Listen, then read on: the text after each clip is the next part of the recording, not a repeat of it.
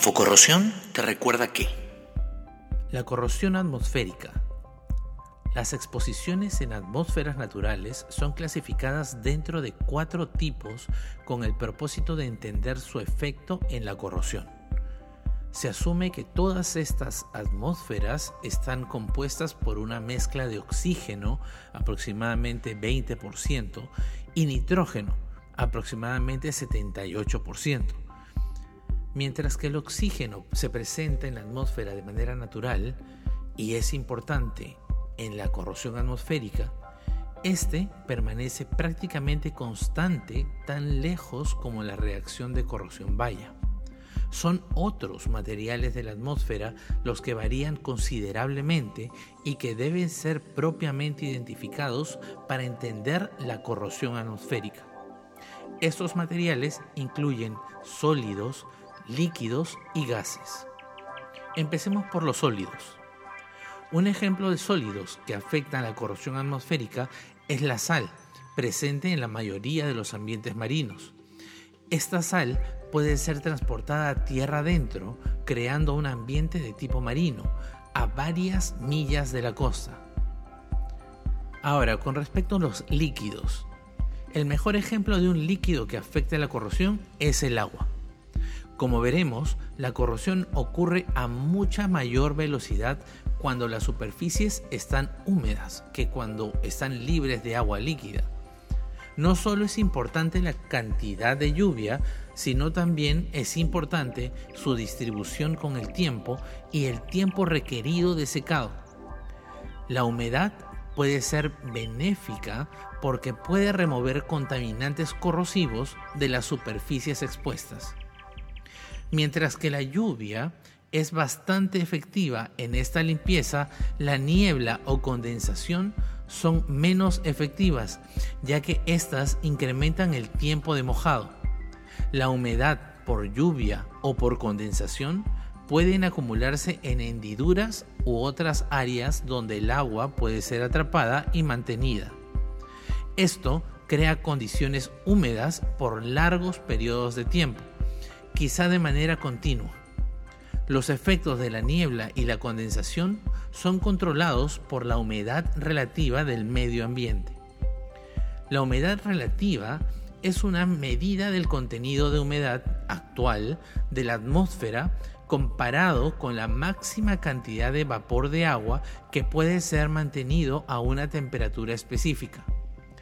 Los cambios de temperatura relativos al tiempo son también importantes en evaluar los efectos de la niebla y la condensación. Una superficie caliente puede permanecer seca aun cuando la temperatura del aire del medio caiga por debajo del punto de rocío. La humedad empezará a colectarse en superficies que están a la temperatura del aire o por debajo de esta. Si la temperatura de la superficie está por debajo que la del aire ambiente, como en el caso de un edificio durante la madrugada, las superficies pueden permanecer por debajo del punto de rocío y colectar y mantener humedad por largos periodos de tiempo, aun cuando la temperatura del aire esté por arriba de la temperatura del punto de rocío. Con el acero, los efectos de la humedad relativa usualmente predominan sobre los efectos de la temperatura en exposición a la atmósfera. Ahora pasemos a los gases. Entre los gases que pueden afectar la corrosión se incluyen al nitrógeno y óxido de azufre, los cuales están presentes en la corrosiva lluvia ácida que forma parte de nuestra industrializada sociedad. Estos gases también pueden disolverse en la niebla y el rocío crear condiciones más agresivas que la lluvia ácida, ya que tienden a permanecer en la superficie y concentrarse en vez de ser diluidos mediante la acción de lavado. La temperatura. La temperatura afecta a la corrosión atmosférica. Aunque la corrosión normalmente se incrementa al aumentar la temperatura, altas temperaturas pueden tener el efecto benéfico de mantener seca las superficies, reduciendo el tiempo de mojado. En el caso de la corrosión del acero, los efectos benéficos de una temperatura elevada en la reducción de los tiempos de mojado usualmente prevalecen sobre los potenciales efectos adversos de incrementar la temperatura. Las atmósferas industriales. Las atmósferas industriales son caracterizadas por altos niveles de gases corrosivos tales como el dióxido de azufre, óxidos de nitrógeno y monóxido de carbono, las cuales pueden crear un severo ambiente corrosivo. Muchos de estos gases son solubles en agua y cuando se combinan en agua en ambiente natural causan la acidez del agua. El hollín y otros sólidos también prevalecen en atmósferas industriales. Estos sólidos pueden ser corrosivos en sí mismos o pueden simplemente cubrir las superficies con una capa de material que puede atrapar el agua manteniendo la superficie húmeda por largos periodos de tiempo. Ahora pasemos a las atmósferas marinas. Las atmósferas marinas se caracterizan por su alto nivel de cloruros y otras sales del mar. Estas sales pueden ser disueltas en forma de spray y transportadas muchas millas a tierra adentro por los vientos. Mientras la sal de mesa ordinaria, que es cloruro de sodio, es el principal constituyente de la sal de mar en peso, otras sales tienen efectos corrosivos importantes. Algunos compuestos de la sal de mar, tal como el cloruro de magnesio, son higroscópicos. Los materiales higroscópicos tienden a absorber agua y liberarla solo durante condiciones de muy baja humedad relativa. Las superficies contaminadas con sales marinas permanecerán mojadas por mucho más tiempo que una superficie no contaminada. Los cloruros de sal de mar son particularmente agresivos para muchos materiales. Algunas aleaciones de aluminio y aceros inoxidables, usualmente resistentes a corrosión en muchas atmósferas, son a menudo atacadas por el alto contenido de cloruro de la atmósfera marina. Estos cloruros son particularmente agresivos porque los cloruros metálicos tienden a ser solubles. Los productos de corrosión conteniendo cloruros no forman las capas de óxido protector que forman productos de corrosión insolubles. Muchas áreas industriales se localizan cerca del mar y la agresividad de la atmósfera industrial y marina es normalmente más alta que si estuvieran aisladas una de otra. Ahora tenemos a la atmósfera rural. Las atmósferas rurales no contienen los fuertes compuestos químicos encontrados en atmósferas industriales o las sales que caracterizan la atmósfera marina. Sin embargo, pueden haber polvos agresivos y gases. Los polvos pueden ser orgánicos o inorgánicos. Una amplia variedad de químicos inorgánicos son empleados en actividades agrícolas.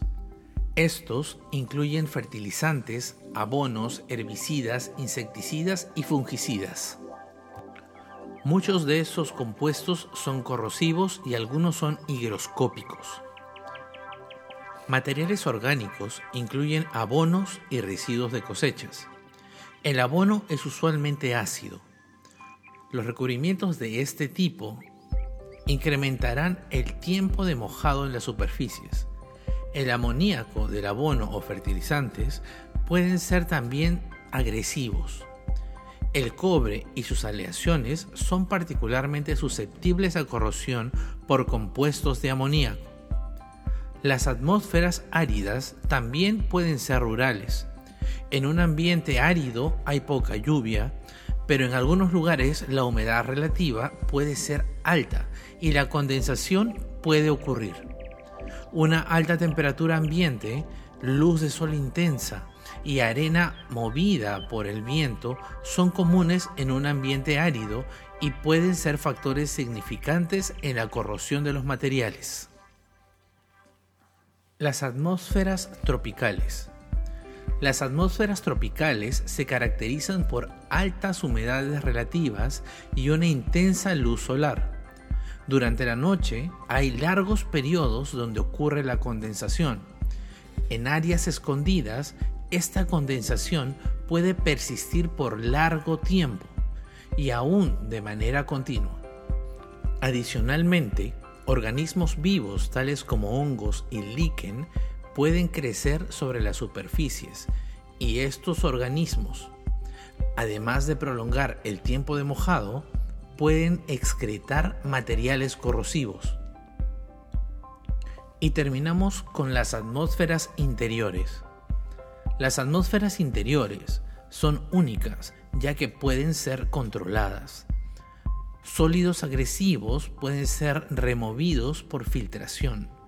Gases agresivos pueden ser removidos por arrastre con un spray de agua. La temperatura y la humedad relativa pueden ser controladas. Los ambientes de interiores suelen no ser agresivos y esto puede ser un factor importante en el diseño de equipo para uso en interiores. Sin embargo, debe considerarse la agresividad de ambientes a ser encontrados durante embarques y almacenamiento de los materiales antes de colocarlos en un ambiente de atmósfera controlada. Entonces, la corrosividad encontrada durante embarque y almacenamiento controla los requerimientos de control de corrosión. Esto fue Infocorrosión te recuerda que...